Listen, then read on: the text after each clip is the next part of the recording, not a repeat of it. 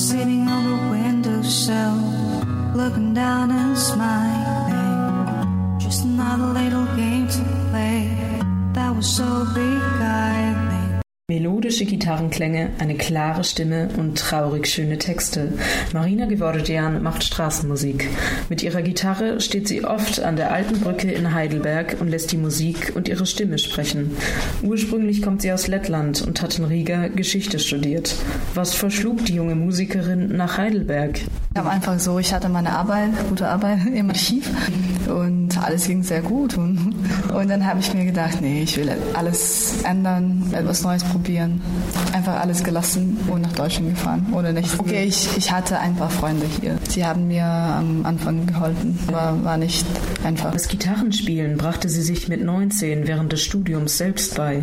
In Riga machte sie auch zum ersten Mal Aufnahmen von ihren Liedern.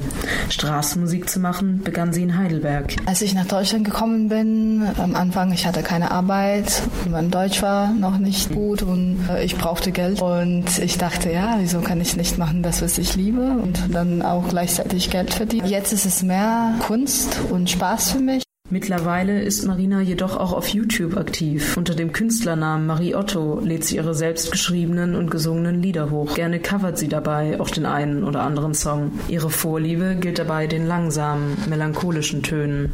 Diese Stimmung, wenn ich traurig bin oder wenn ich mich nicht gut fühle, wenn etwas passiert in meinem Privatleben ist, dann kommt das Lied auch. Die meisten Menschen hören Marinas Musik jedoch nur im Vorbeigehen, wenn sie mit ihrer Gitarre auf der Straße steht und singt.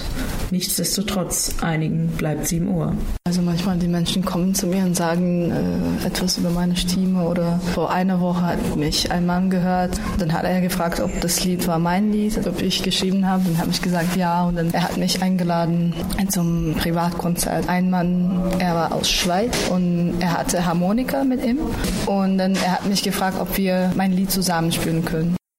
Demnächst möchte die junge Lettin wegziehen aus dem schönen Heidelberg in das schöne Straßburg.